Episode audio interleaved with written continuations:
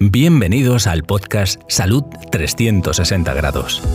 En esta plataforma digital encontrarás reflexiones sobre la salud y la enfermedad con un enfoque integral.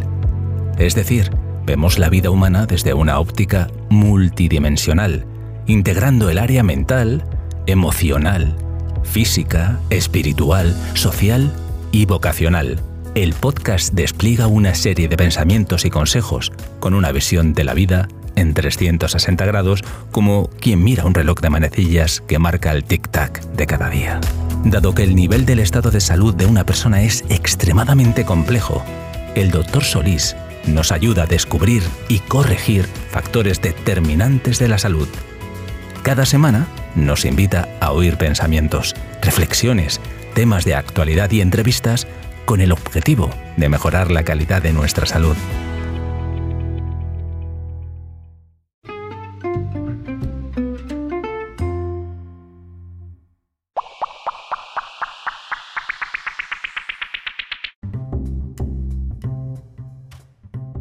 Hoy voy a reflexionar sobre cómo el pensamiento de la época puede afectar nuestra salud y cómo nosotros podemos recuperar pensamientos saludables. Concretamente quiero concentrar mi atención en una tendencia del pensamiento que está impregnando nuestra forma de ver y entender el mundo que nos rodea y lo he titulado El nihilismo, la pandemia de la época. Tomaré en consideración los signos y síntomas de una pandemia que afecta los fundamentos de nuestra cultura. La ventaja del podcast es que puedes escucharlo y reescucharlo cuando y donde quieras, conservarlo como si fuera el capítulo de un audiolibro. Buenos auriculares te permitirán aprovechar tu tiempo mientras viajas, estar concentrado, practicar deporte, según lo consideres oportuno. Sin más preámbulo, entramos ya de lleno en la temática de este episodio. El nihilismo es una corriente filosófica que defiende que ningún valor ni principio tiene validez. No existe ser supremo, por lo tanto la vida no tiene sentido. El término nihilismo, del latín nil, es nada.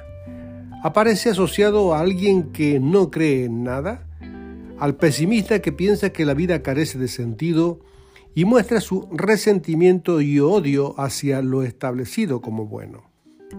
Se popularizó su uso, este término, gracias al escritor ruso Iván Turgenev, quien en su novela Padres e Hijos, que publicó en el año 1862, explica el nihilismo como una postura política semejante al anarquismo, opuesto a toda autoridad y a toda forma de fe.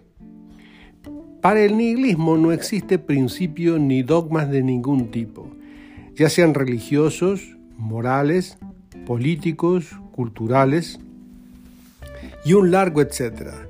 Al negar todo tipo de principio, también se opone a la idea teológica de que un ser supremo y todopoderoso que rige el mundo y establece lo que está bien y lo que está mal. Y puesto que las creencias de la existencia del más allá y de un Dios es lo que mueve la vida de los hombres y las mujeres y les llena de sentido y de propósito, para el nihilismo no existe el significado objetivo de la vida. El nihilismo es una crítica social y también al orden establecido. La sociedad y las estructuras de poder son artificiales, han sido creadas por los hombres y lo que hacen los nihilistas es precisamente postularse en contra de cómo está concebida y estructurada la sociedad.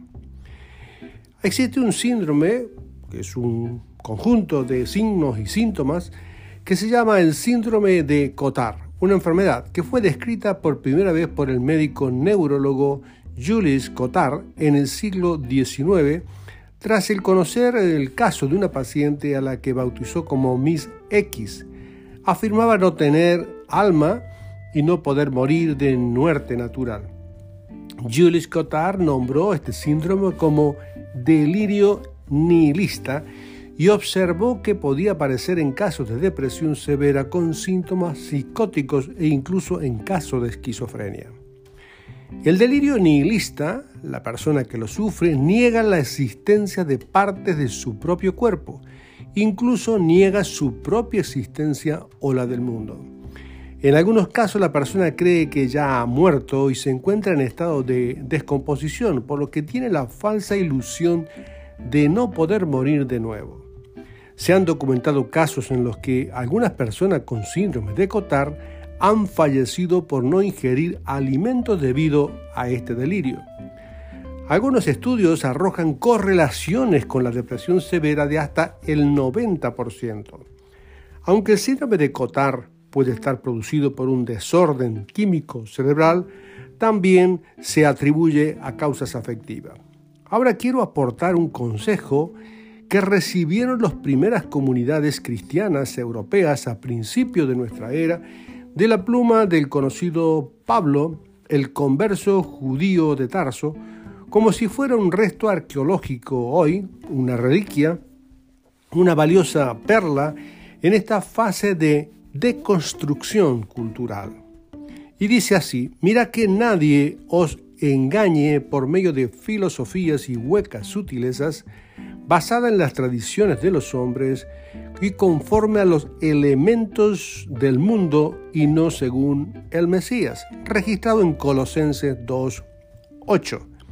El nihilismo ataca Occidente, a Europa como cabeza, sus cimientos, vigas, columnas, están corcomidas por la carcoma de ideas anticristianas. Estas ideas germinan por la ausencia de una espiritualidad fresca, auténtica y vivencial, porque la vida ha sido sustituida por una cultura normativa, racionalista, sin agua para los sedientos ni de un ungüento saludable para una sociedad engrosada de piel y enferma. Solo flotan recuerdos y vestigios de un Jesús histórico, desconocido para la mayoría, un Jesús débilmente recordado y mal recordado en algunas de las celebraciones del calendario cristiano tradicional. Qué pena, un cristianismo sin Cristo, desprovisto de sal y luz, que con frecuencia solo evidencia símbolos de poder y opulencia. El pesimismo se apodera de nuestros jóvenes en una sociedad caótica, sin parámetros que definan lo bueno y lo malo, lo que construye o destruye, con tasas de suicidios alarmantes, sin género ni sexo, crisis de identidad hasta el extremo de la mutilación genital, es decir, que existen personas que quieren amputarse los genitales porque no se reconocen. No se sabe dónde comienza o termina la vida humana. Esclavos del libertinaje sin modelos de autoridad moral y espiritual. Hiperinformados ebrios de noticias contradictorias, sin esperanza ni sentido. Una sociedad que legisla para romper con los moldes de su pasado y se introduce en un mar abierto sin destino. Una sociedad permeable a las ideas de la meditación espiritual vacía de normas. Una sexualidad placentera y recreativa que no está interesada en la reproducción la exaltación de la estética sobre las virtudes, cuerpos tatuados y esbeltos, arrastrados por las redes sociales, una generación dominada por la inteligencia artificial sin un pensamiento propio o independiente, un mundo súper conectado y solitario a la vez.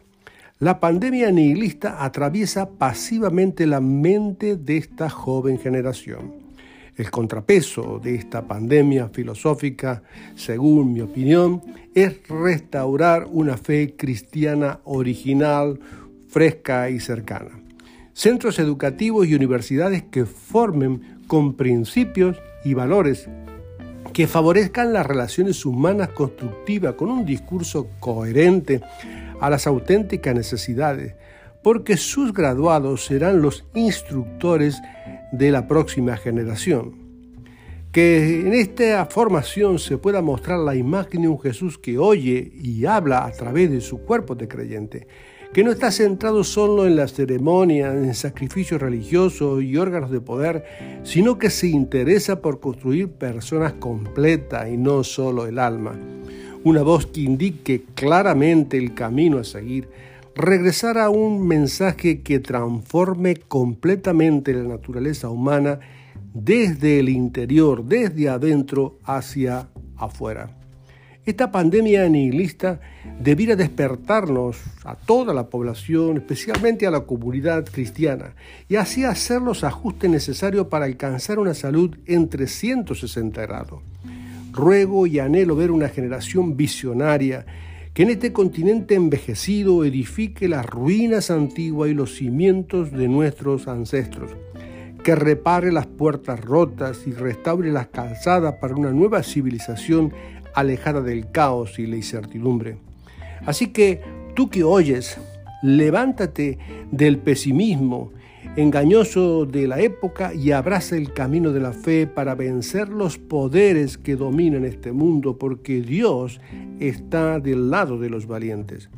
Sé una voz que marque la diferencia en esta década.